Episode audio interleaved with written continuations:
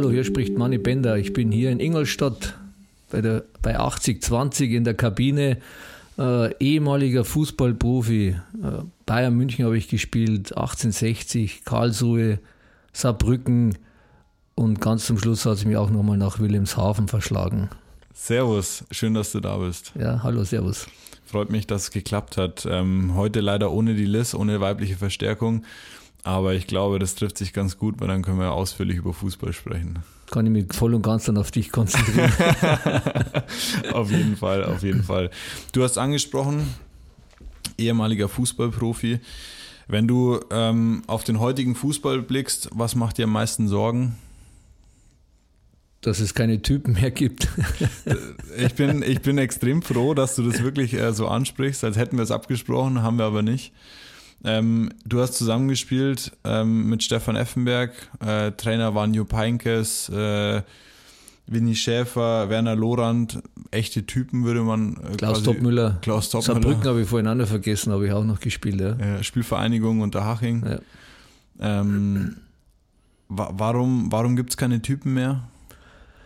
Ja, man, ich glaube mal, dass die jetzt, äh, zu meiner Zeit hat es noch keine Nachwuchsleistungszentren gegeben. Ja, da bist du direkt aus der A-Jugend, ja, mhm. bist du dann direkt gleich zu den Profis gekommen und es hat auch keine Berater gegeben, die, die dich ja damals schon geschult haben, was du zu sagen hast, was du zu tun hast. Es hat auch kein Facebook, kein Instagram, keine sozialen Medien gegeben. Also äh, nach, nach dem Spiel hat es die, Fernseh, die Fernsehreporter gegeben und die Radioreporter. Das war das, das einzige äh, Medien, was, was aktuell waren damals und, und heutzutage werden ja die Jungs alle schon mit 16, mit 15, teilweise haben die schon Spielerberater, wo die Jungs dann schon geschult werden, was sie zu sagen haben, was sie, was sie tun sollen, was sie posten sollen. Ja, und das ist, und natürlich äh, werden die natürlich auch von den, von den Trainern auch so geschult, weil es auch im Nachwuchsleistungszentrum ja auch schon um Siege geht. Und wenn einer U17 Bundesliga spielt, der Trainer hat ja auch schon einen Erfolgsdruck, der braucht auch schon Erfolge. Wenn jetzt bei Bayern München oder bei Augsburg oder Dortmund, die was alle schon seit Jahren Top-Jugendarbeit haben, wenn die da nicht äh, mindestens bis ins Halbfinale kommen, äh, deutsche Meisterschaften, dann ist auch dem sein Job in der U17 schon gefährdet. Ja. Und das, das zieht sich dann eigentlich durch wie ein roter Faden dann. Ja. Okay, ist auf jeden Fall schade, aber ich glaube, wenn man so auf, auf Typen wie Ibrahimovic blickt, äh, ist auf jeden Fall erstmal selten in der heutigen Zeit. Ja, man, ich war ja noch, mir, es hat ja damals ja noch die sogenannten Straßenfußballer gegeben. Ja. Also wenn, wenn ich jetzt, äh, wenn man heute, glaube ich, zum, zum 14-Jährigen hingeht und sagt, du, was sind Straßenfußballer, dann glaube ich, muss ich erst mit dem Duden nachschauen, was, was darunter eigentlich gemeint ist, Straßenfußballer, ja. Aber ich, ich habe damals mit, mit 7, 8, 9, 10, 11, ja, ich war, ich bin aus der Schule heim, habe kurz die Hausaufgaben gemacht, wenn ich es überhaupt gemacht habe, ja, und bin gleich auf, auf dem Fußballplatz und da hast du dann gespielt gegen, gegen äh, welche, die waren zwei, drei oder auch vier Jahre älter und dann haben, hat, äh, sind die Mannschaften ausgelost worden und dann hast du zwei, drei Stunden fünf gegen fünf, sechs gegen sechs gespielt und teilweise gegen die, was zwei, drei Köpfe größer waren. Ja, und auch da hat man sich gelernt, dann auch durchzusetzen. Ja. Ja, wahrscheinlich ein entscheidender Erfolgsfaktor für dich, also wenn du das so erzählst, damals gewesen, dass du halt einfach gegen die Älteren gespielt hast und dich durchsetzen musstest. Ja, das, das stimmt, aber heutzutage machen, sagen wir mal, äh, ich habe selber einen Sohn, der ist acht und der ist jetzt, äh, spielt jetzt seit diesem Jahr bei 1860 München und aber auch die spielen, sage ich mal, schon gegen ein Jahr ältere im, im Punktspielbetrieb. Also da geht's äh, und vor allem bei 8- und 9-Jährigen ist, ist, ein Jahr, das sind schon Welten, muss man schon sagen, wenn die gegen ein Kopf größere spielen. Ja. ja, okay. Aber das machen jetzt nur, sage ich jetzt mal, das macht jetzt Bayern, 60 und Unterhaching. Ja. ja. Weil die sich halt die Spieler scouten und, und aussuchen und, und Fördertrainings machen und sich von den 60 Besten, die was im Fördertraining sind, dann die besten äh, zehn suchen, ja, und die können sich das dann auch erlauben, gegen Ältere zu spielen. Ich würde jetzt mal sagen, so wie jetzt, der hat am Anfang bei Grüne Heide Ismaning gespielt, ja, da spielen sie dann gegen Gleichaltrige, weil die haben meistens drei gute drin und dann nach hinten wird es dann schon eng. Ja. Du hast äh, gerade schon angesprochen, dein Sohn jetzt bei 60. Du selbst hast für 60, Haching und die Bayern gespielt. Wie fühlt sich das an, für alle drei großen Münchner Vereine gespielt zu haben? Ja, das ist natürlich, äh, vor allen Dingen, ich bin ja in München geboren. Ich ja. bin ein echter Münchner, bin im Herzen von München geboren und das ist natürlich, für mich ist das natürlich das das Allergrößte, dass ich es geschafft habe, äh, für diese drei Vereine zu spielen, weil ich bin auch der einzige Münchner, der das geschafft hat. Und darauf bin ich natürlich sehr stolz, das ist keine Frage. Hervorragend. Was hast du aus den, wenn man die drei Stationen mal jetzt rauspickt, was hast, was ist so die, die schönste Erinnerung jeweils? Was konntest du da mitnehmen? Ja, ja, mit Unterharing ist ganz klar, äh, wir sind damals erstmal aufgestiegen in die zweite Bundesliga. Das war das erste Mal, dass Unterharing überhaupt im Profifußball war. Mhm. Ja, und dass ich dann, dann gleich den Sprung geschafft habe, im ersten Jahr bei Bayern eigentlich Stammspieler zu werden. Ich habe im ersten Jahr 20 Spiele gemacht ja, als Amateurspieler. Ich habe keine 4, 5 oder 6 Millionen D-Mark gekostet, Ablöse und, und damals war das natürlich schon eigentlich fast eine Stammplatzgarantie. Wenn man 2, 3 Millionen gekostet, dann mussten die auch spielen, die Spieler. Ja. ja. Und äh, dadurch war es natürlich umso bemerkenswerter, sage ich jetzt mal, dass ich mich da eigentlich gegen die ganzen Topstars damals eigentlich durchgesetzt habe, ja, als No-Name. Und der, damals hat es auch noch eine Hierarchie gegeben, du musstest eigentlich wirklich noch die Bälle tragen und das Tor wegtragen und, und solche Sachen und die Koffer zum Bus tragen, ja, was heute die Spieler alle gar nicht mehr machen müssen, ja, weil das wird ihnen ja alles abgenommen. Ja. Und dann natürlich dann mit 60 natürlich auch ganz klar dass man dann wieder nach 30 Jahren das erste Mal wieder äh, international Fußball gespielt hat mit den Löwen. Ja. Okay. Stimmt es eigentlich, dass du zu Klaus Augenthaler gesagt hast, er kann das Ball nicht selbst tragen? Jetzt gerade, weil du es angesprochen hast, es gab noch eine Hierarchie. ja, man, der, das stimmt schon wirklich, weil ich war vier Wochen, bei, vier Wochen bei, beim FC Bayern und dann hat der Auge so quer beim Platz geschrieben, hey Bender, hol mal, hol mal das Tor und trag's weg. Und ich habe ihn dann zurückgerufen. Also es war schon ein bisschen schlimmer. Es fängt mit Leck und so und trag dein Tor selber weg, ja. Und, also ich hab's dann, mach selber, ja, also ungefähr. Okay. Und was glaubst du, wieso passiert das heute nicht mehr? Wieso traut man sich nicht mehr, da irgendwie auch als, als junger neuer Spieler dann so aufzulehnen? Ja, ich, meine, ich glaube mal in erster Linie gibt es ja, glaube ich, gar nicht mehr, dass jetzt, dass jetzt ein, ich würde jetzt mal sagen, ein Kimmich oder ein Müller zu, zum jungen Spieler sagt, hey komm, hol mal das Tor oder, oder mach mal das, ja, sondern das, das geht dann von, es gibt einen Trainerstab jetzt mittlerweile von fünf, sechs Trainern, die was dann Platz sind, von von äh, Athletiktrainer, Co-Trainer, äh, Trainer und dann noch ein Co-Trainer, ja, und die erledigen das halt dann und sagen, da was auf hier, das und das macht's einmal. Ja. Früher haben das halt die Spieler äh, untereinander geregelt, ja. Aber für mich ist der Kimmich eigentlich einer der wenigen, wo ich sage, der geht noch über, also wäre für mich ein Typ erstmal und geht noch durch Leistung voran. So, der kann sich das rausnehmen. Ja, aber ob, ob, es, ob dann aber auch macht im, im, im Training ja, und dann äh, zum Zirze sagt, oh, pass mal auf, Abfahrt, hol die, hol die Bälle und die Leibchen oder so. Ja, man, das, da kann ich jetzt nicht mitreden, weil ich nicht da beim Training dabei bin. Ja, man, vom Typ her äh, kann, kann ich es mir auch vorstellen, aber heutzutage gibt es eigentlich fast in jedem Verein eigentlich nur, nur die sogenannte flache Hierarchie ja, und da steht das dann, glaube ich, nicht im Drehbuch. Flache Hierarchie ist eigentlich auch ein schönes Stichwort. Ähm, du bist ja viel mit dem Flo unterwegs. Flache Hierarchien haben wir hier auch bei 80-20. Ähm, was hältst du persönlich davon, von flachen Hierarchien? Oder bist du jemand, der sagt, okay, ich, äh, ich brauche eigentlich einen ganz klaren Kapitän, jemand wie ein Effenberg, der sagt, Jungs, wir ziehen in den Krieg und äh, alle hinterher? Ist ja so klar erstmal irgendwo der Anführer. Jetzt, weil Führer ist natürlich erstmal ein bedecktes Wort ähm, gar nicht so gemeint. Was da deine persönliche Meinung? Ja, ich glaube, unterm Strich ist, ist wichtig, dass der Erfolg da ist. Ja, ob man das jetzt mit einer Hierarchie schafft oder mit einer flachen Hierarchie, mhm. das ist, glaube ich, das Entscheidende.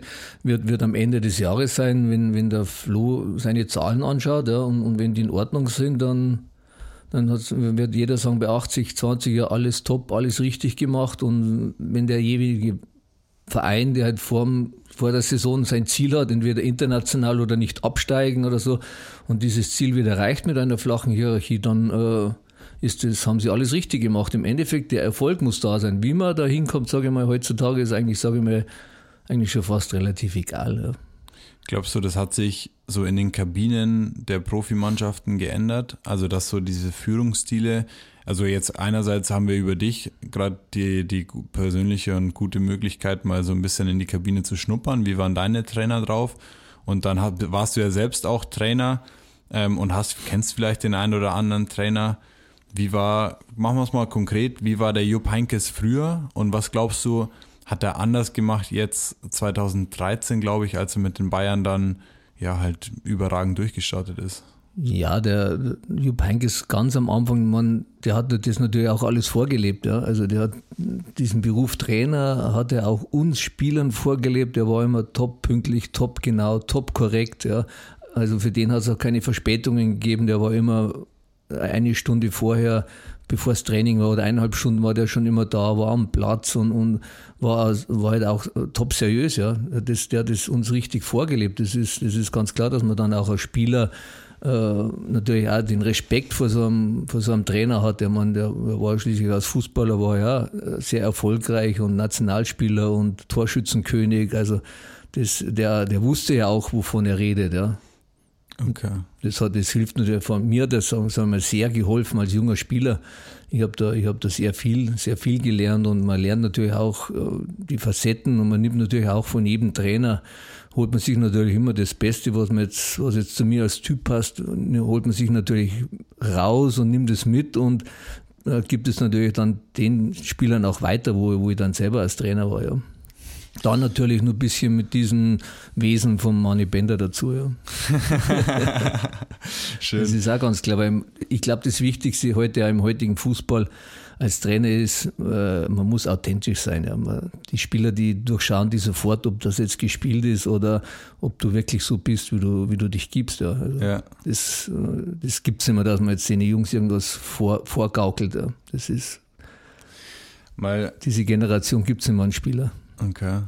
Mal äh, ja, eine Nachfrage. Ähm, ich war am vorletzten Wochenende zusammen mit meiner Tante beim Spazieren und dann hat sie erzählt, ja, sie hat ein Interview von Gerd Müller gelesen, der auf die Frage, ja, wieso er nach einer erfolgreichen Saison, also bei den Bayern oder einer, ja, mitten bei den Bayern eigentlich eine, eine hohe Ablösesumme bekommen hat oder hätte ähm, und dann nicht gewechselt ist mit der Begründung, ja, ich kann auch nur einen Schnitzel am Tag essen. Ähm, und heute, glaube ich, sind nochmal ganz andere Summen im Spiel. Und ich glaube, wenn, wenn äh, sagen wir, ich will keine Namen nennen, aber wenn jetzt heute das Logo geküsst wird äh, auf der Brust, dann und am nächsten Tag der Scheich von Manchester City oder wo auch immer kommt, dann ist das ganz schnell vergessen. Ähm, wie siehst du das? Wie beurteilst du das? Ja, das ist, das ist auch generationsbedingt, ja. Genauso wie, wie ich es vorher schon gesagt habe, mit den, mit den Spielern, wie sie gezüchtet werden in den NLZs und, und dass, dass diese Generation, wie es jetzt an Gerd Müller, und also das, das ist einfach vorbei. Ja, das mhm. ist, das muss man ganz klar sagen, diese Sentim Sentimentalitäten zu einem Verein, die, die gibt's nicht mehr, ja. Man, man muss ja nur schauen, wie viele Spieler gibt es denn jetzt noch, die was jetzt schon, die was sieben oder acht Jahre bei einem Verein sind? Ja, die, ich glaube, die kannst fast bei, wenn du jetzt jeden Bundesliga-Verein durchgehst, glaube ich, du kannst du, wenn du fünf zusammenbekommst, glaube ich, das schafft man, glaube ich, gar nicht mehr. Na, die was sieben vielleicht bei Bayern fällt mir jetzt natürlich der Müller ein, das ist ganz klar. Ja. Aber bei, bei anderen Vereinen, glaube ich, wird es schon sehr schwer werden, dass man, da, dass man da drei oder vier Spieler zusammenbekommt, die was sechs, sieben Jahre bei einem Verein sind. Ja, und, und ja, ich glaube, man, es ist, ist natürlich auch klar, dass, dass natürlich vielleicht bei dem einen oder anderen schon ein bisschen auch die Gier kommt. Ja, wenn man jetzt, wenn man jetzt 12 Millionen auf dem Konto hat, dann äh, kann man ja auch 18 oder 20 drauf haben. Und wenn man 20 hat, denkt sich dann, oh, 25 wären auch nicht schlecht. Gell? ja. Definitiv. Jetzt hast du als Trainer schon den einen oder anderen Spieler erlebt. Hast du die Tendenz da mitbekommen, dass so Vereinstreue und so die Identifikation mit den Werten gar nicht mehr so da ist? Ähm, ja, auch da sind wir wieder bei der Generation. Ja. Mhm. Ist, ich komme mir da jetzt eigentlich nur wiederholen, okay. ja, dass das einfach das generationsbedingt einfach, einfach äh, eigentlich nicht mehr gibt. Ja. Ich meine, ich habe es selber als, als Trainer jetzt auch mitbekommen. Ich habe nicht, ich hab, in Österreich habe ich erste, zweite, dritte Bundesliga trainiert, war jetzt zum Schluss äh, Regionalliga und, und Bayernliga unterwegs und, und auch da stellt man fest, dass jetzt, äh, dass jetzt ein Spieler von der Regionalliga in die Bayernliga freiwillig wechselt, mhm. weil er da 100 Euro mehr im Monat bekommt, ja, oder 50, ja. Früher wäre das ja, für mich wäre das ja Unding gewesen, dass ich, dass ich freiwillig eine Liga sportlich runtergehe, ja. Das, das, an, an das wäre ich, wär ich, ich als Typ wäre da nie, äh, nie, noch nicht mal auf die Idee gekommen, dass ich eine Liga runtergehe, nur weil ich da jetzt äh, 1000 Euro mehr verdiene oder 1000 D-Mark mehr verdiene, ja. Okay. Was für ein Trainertyp bist du? Du hast schon angesprochen. Ähm, und dann auch äh, vielleicht so im, im, Hinblick auf flache und äh, ja, Hierarchien an sich. Wie bist du da unterwegs gewesen? Wie hast du deine Teams zusammengehalten? Ja, wie, wie machst du das? Man, dafür habe ich ja die, dafür habe ich die richtigen Trainer gehabt mit Winnie Schäfer, der ein bisschen lockerer war, mit, mit Werner Lorand, der, wie man ja weiß, beinhart war, ja. Ja. Und dann mit einem Jupp Heynckes, der absoluter äh, Disziplinfanatiker war. Also man, ich, ich konnte alles spielen, was die, was die Spieler eigentlich brauchten, aber ich habe es immer von vornherein gesagt. Ich habe ihnen auch immer das Beispiel gesagt. Ja, ich habe hab unter dem Schäfer, Lorand und Heinkes und ihr könnt es euch selber aussuchen, wen ihr habt als Trainer. Ja. Das hängt ganz alleine von euch ab, wie ihr, wie, ihr, wie ihr trainiert, wie ihr das umsetzt am Wochenende. Und dann den jeweiligen Trainer wird ja dann haben in der Woche drauf. Ja. Das heißt, es gibt so ein bisschen Zuckerbrot und Peitsche für dich. Ja, es war immer sehr viel Spaß, aber immer auch mit dem nötigen Ernst. Ja, und ich habe halt immer sehr viel, sage ich mal, wettkampftechnisch trainieren lassen. Also bei mir hat es jetzt keine, keine Passübungen gegeben, wo man jetzt nicht gesagt hat, man macht es äh, in, in Gruppen gegeneinander, wer ist am, am ersten fertig und solche Sachen. Also so dass es halt immer, sagen wir mal, sehr äh, Richtung, auch schon Richtung Wettkampf gegangen ist. Also man ist im Wettkampftempo schon unter der Woche trainiert. Ja. Okay. Glaubst du, ähm, oder mal, mal, mal an, andere Frage. Wir waren ähm, vor eineinhalb Wochen bei der Spielvereinigung Unterhaching und da hat der Klaus Schromm die Idee äh, ins Spiel gebracht, dass man zwei Mannschaften gegeneinander antreten lässt und der Gewinner darf am nächsten Tag trainieren. Also in die Richtung, ich will arbeiten für meinen Erfolg, ich will unbedingt gewinnen, ich will siegen. Glaubst du, so diese Mental, also braucht, also ich fand das einen enorm spannenden Ansatz. So, ich, ich, ich spiele jetzt gegeneinander, um danach am nächsten Tag wieder arbeiten zu dürfen. Und der Verlierer hat frei. So, Das ist eigentlich gerade das Gegenteil, was, eigentlich, was man eigentlich normal macht als Trainer. Ja. ja weil man eigentlich sagt, pass mal auf, die, die Sieger, die, die gewinnen, haben morgen frei und die Verlierer müssen nicht trainieren. Ja. glaubst du, so ein Konzept würde funktionieren? Ich glaube nur bei, persönlich glaube ich nur bei Ausnahmemannschaften. Ich glaube, die Bayern, wenn du die jetzt letztes Jahr so ein Spiel hättest machen äh, lassen, so Kimmich, Müller und Co., die hätten sich, die hätten sich geprügelt, damit sie am nächsten Tag trainieren dürfen. Ich glaube, ich glaube mal, dass die, dass man das eigentlich, wenn man die richtigen Typen drin hat, dann braucht man sowas eigentlich gar nicht. Ja. Ja. weil, weil sie das von ganz alleine regeln und die das von alleine machen innerhalb der Mannschaft. Aber ich glaube, dass man das eigentlich gar nicht brauchen würde, nächsten, nächsten Tag trainingsfrei die Siegermannschaft oder die Siegermannschaft auftrainieren, weil es sind sowieso Typen, die immer gewinnen wollen, ja, die immer als Sieger vom Platz gehen wollen, ja, und ansonsten kommst du nicht dahin, wo die jetzt sind, ja. Wenn, wenn dir das jetzt egal wäre, ob du das Trainingsspiel verlierst oder nicht, dann kommst du da nicht hin, ja. Du hast jetzt schon angesprochen, wenn du die richtigen Typen drin hast, dann, dann läuft das Ding.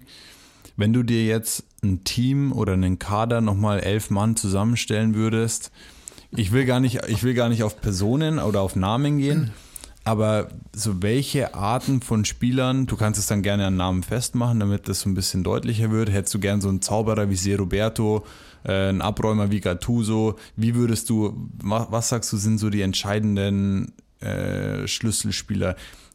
Im Hinblick aber auch quasi in so ein bisschen in die Berufswelt, so welche Charaktere braucht man in einem Team? So, es gibt immer den, der, der Abräumer, der Arbeiter, der Läufer, der dann. Nein, in erster Linie würde ich sagen, müssen es absolute Winnertypen sein, ja. Und auch, sage ich mal, vom, vom Charakter her äh, total entspannt und locker und nicht solche, die was jetzt sagen, wie wir es vorher schon gehabt haben, gehabt haben oder gesprochen haben, die das Trikot küssen, ja, und dann äh, bei der nächsten Transferperiode wieder weg sind, weil sie woanders ein bisschen mehr Geld bekommen, ja.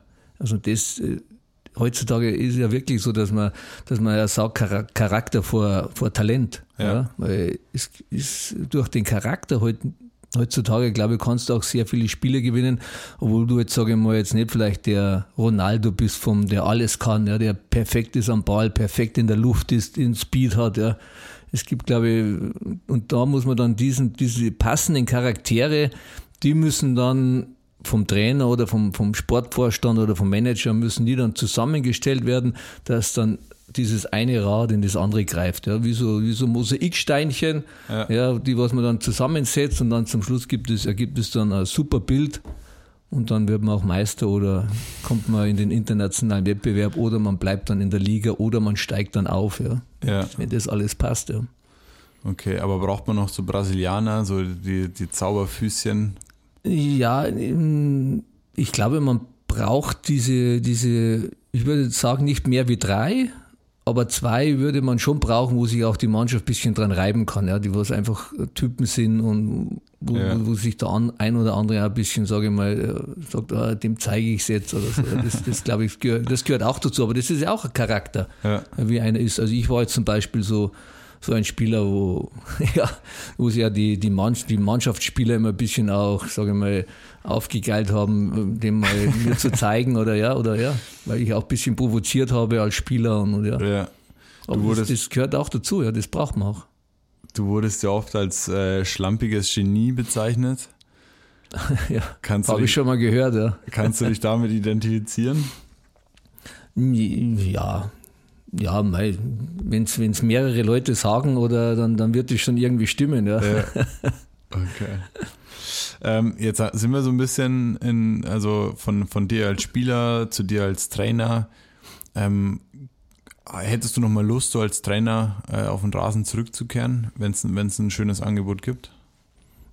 Ja, also ich, es macht, es macht, also vorhin habe ich gesagt, es war jetzt Regionalliga und, und also vierte und fünfte Liga habe ich jetzt geredet drüber, ja, wo, mhm. das, wo die Jungs noch äh, nebenbei arbeiten und so.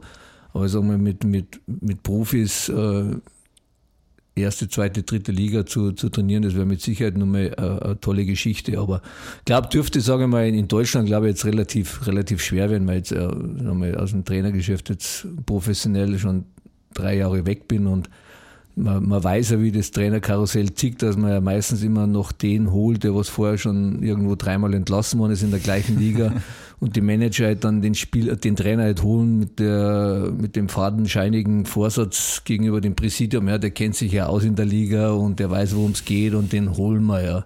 Klar. Ja, genau. Und deswegen die. ist er vorher dann schon dreimal in der Liga entlassen worden. Ja. Kennt man ja, natürlich diese genau. klassischen Aussagen. Genau, genau. Das ist eigentlich nur, damit man sich halt ja, dem, dem Präsidium gegenüber seine Argumente hat. Ja. Okay. Wenn man, äh, jetzt hast du gesagt, es ist drei Jahre her, was, was treibt der Manny Bender jetzt, äh, nachdem er kein Fußballtrainer mehr so oder im, im professionellen Bereich ist? Ich meine, es kommt jetzt auch nicht von ungefähr, dass du, dass du hier gerade bei uns bei 8020 sitzt. Was, was sind deine Projekte im Moment? Darfst du schon darüber sprechen? ja, ich bin, ich bin jetzt seit zwei Jahren bin ich Markenbotschafter für, für die Munich Consulting Group. Mhm. Das heißt, das ist eine Unternehmung, Unternehmensberatung, wo ich jetzt vor zwei Jahren dabei bin. Ich, ich netzwerke für die und, und, und mache Kontakte für die.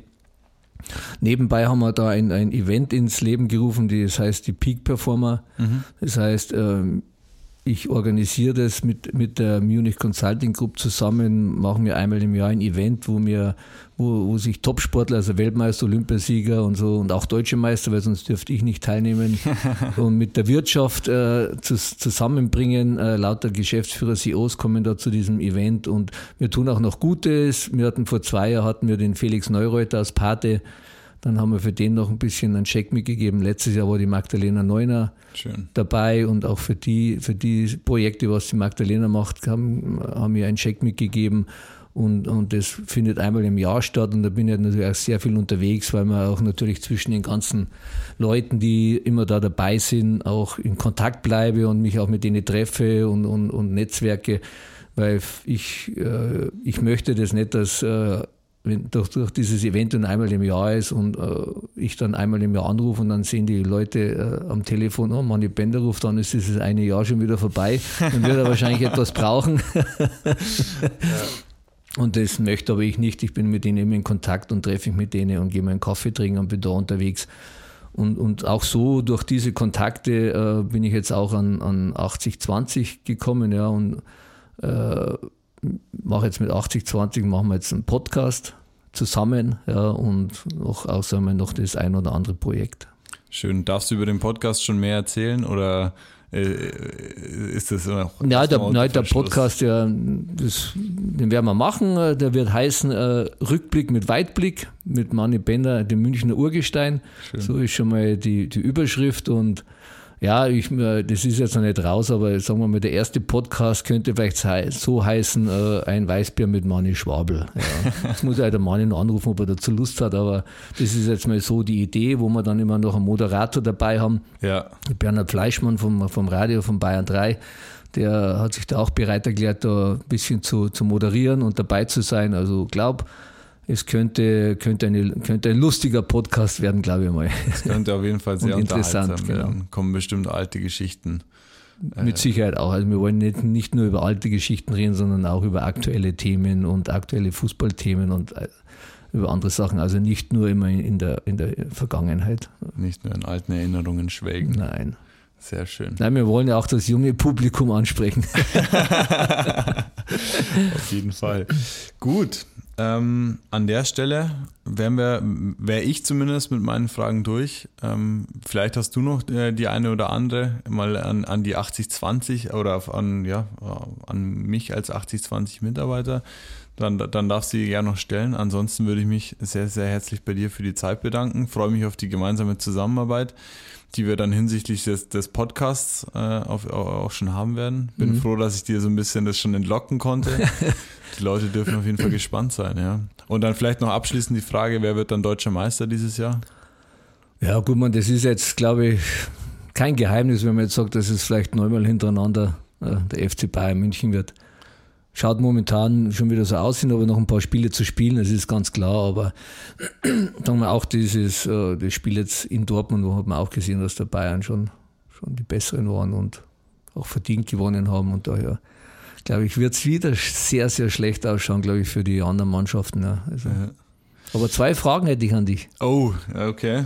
Die sind mir jetzt so spontan eingefallen. Okay. Äh, wie lange bist du jetzt hier schon bei 80-20? Ich bin seit drei Jahren hier, ähm, habe quasi vom, vom Tellerwäscher zum Millionär angefangen, ah, als, als Junior. Das in drei Jahren ist cool. Und dann die zweite ist, äh, ihr habt ja hier alle sehr offene Büroflächen. Ja, keine Wände, nichts und so. Ja. Wie ist es jetzt, wenn man, wenn man mal so ein privates Telefongespräch hat? Wie, wie, wie fühlt man sich da so? wenn man weiß, die Kollegen hören mit und man macht jetzt vielleicht gerade ein Date aus oder. oder Gut, jetzt muss ich natürlich aufpassen, was ich sage, weil äh, erstmal muss ich dem Flo ja auf jeden Fall das gute Gefühl vermitteln, dass ich während der Arbeitszeit keine privaten ah, okay. äh, Gespräche habe. Aber wenn es ist, dann achtet man natürlich schon immer drauf, so wer hört gerade zu, kann ich das loswerden. Aber ich meine, prinzipiell, du hast bestimmt bei uns vorne äh, am, an der Tür gesehen, die Werte hängen ganz groß da. Ein, ein großer Wert ist das Team. Äh, der Teamgedanke, da haben wir heute auch schon drüber gesprochen. Und also es gibt wenige, mit denen ich mich hier nicht privat und persönlich auch austauschen kann. Das heißt, ähm, wenn es mal an, an der privaten Front brennt, dann sind viele für dich da und fragen nach, so kann ich dir helfen. Deswegen erstmal kein Problem. Und das macht sehr, sehr angenehm hier zu arbeiten. Na, deswegen wird es ja wahrscheinlich auch so erfolgreich sein hier bei 80-20. Ja. Mit Sicherheit einer der Erfolgsfaktoren, dass die Stimmung in der Kabine ganz gut ist. So jeder springt für den anderen ein, auf jeden Fall. Aber jetzt fällt mir auch noch eine Frage ein, die ich an dich hätte. Und zwar habe ich ähm, letztens die Instagram Stories vom Dardan Morina äh, ein bisschen verfolgt und äh, da seid ihr zusammen unterwegs gewesen auf einem Event. Aber was so der, der, der, der Sportler Dada Morina an sich, ist der für dich spannend und kannst du dir vorstellen, auch mal in, in den Ring zu steigen zusammen mit ihm? Ach, äh, du meinst so Richtung äh, Mad Max Donnerkuppel, oder? Zwei, zwei gehen rein, einer kommt raus, oder wie? Ja, gut, also wenn du das Format, also ich würde ich würde zumindest nicht gegen den Dadan machen, äh, aber nein, nein, ich kann nein. mir vorstellen, dass du ein guter Kämpfer nein, bist. Ich nein, überhaupt nicht. Also wir haben mal vor Jahren, das war nur bei Unterhaching, da haben wir mal wirklich drei Runden mal, aber schon mit Kopfschutz und so, der Peter Gross war damals der Trainer ja. und hat gesagt, wir machen jetzt mal als Vorbereitung drei Runden Boxen, dreimal drei Minuten. Also ich muss ehrlich sagen, boah, also nach den drei, drei Minuten haben wir, haben wir, sogar wir waren damals fit, haben wir wirklich ja. einen 180er Puls gehabt und waren total kaputt nach dreimal drei Minuten, weil das ganz andere Bewegungen sind und wieder ganz andere Muskelpartien beansprucht werden. Ja. Also das ist schon äh, also früher in die 80er, 90er haben sie, haben sie in die Hallen auch noch rauchen dürfen. Ja. Da, jetzt sind ja die Hallen ja eigentlich nikotinfrei. Also jetzt, haben, jetzt, haben, jetzt hat er der Dadan hat ja super Luft. Ja, kein Wunder, dass der dann 22-facher Weltmeister ist. Bei der guten Luft in der Halle. Ach so, du meinst, das liegt daran. Sehr schön. Nein, das ist keine Frage. Das ist allerhöchsten Respekt, wenn einer äh, 22-facher Weltmeister ist. Also ja. vor allem in, in, in, in so etwas, ja, in, in Thai-Boxen. Also das ist ja, da geht es schon richtig zur Sache. Ja. Also. Ich habe Respekt, jetzt, ja. Ich habe jetzt ein bisschen versucht, dass wir dich da in, in den Ring bekommen, haben von ihm dann quasi den Auftrag mitbekommen. ähm, er macht ja selber auch Veranstaltungen und dann gibt es quasi immer so einen Amateurkampf. Hätte mich jetzt gefreut, wenn wir dich dazu überreden können. Nee, danke. ich ich mache ich mach ins Nummerngirl. Sehr gut. Mit der, mit der Vorstellung im Kopf entlasse ich dich jetzt, äh, entlasse auch die Zuh Zuhörer. Nochmal vielen Dank, dass du dir Zeit genommen hast Gerne, und gerne. noch einen schönen Abend dir. Ebenso, Dankeschön. Mach's gut, Servus. Ja, ciao, Servus.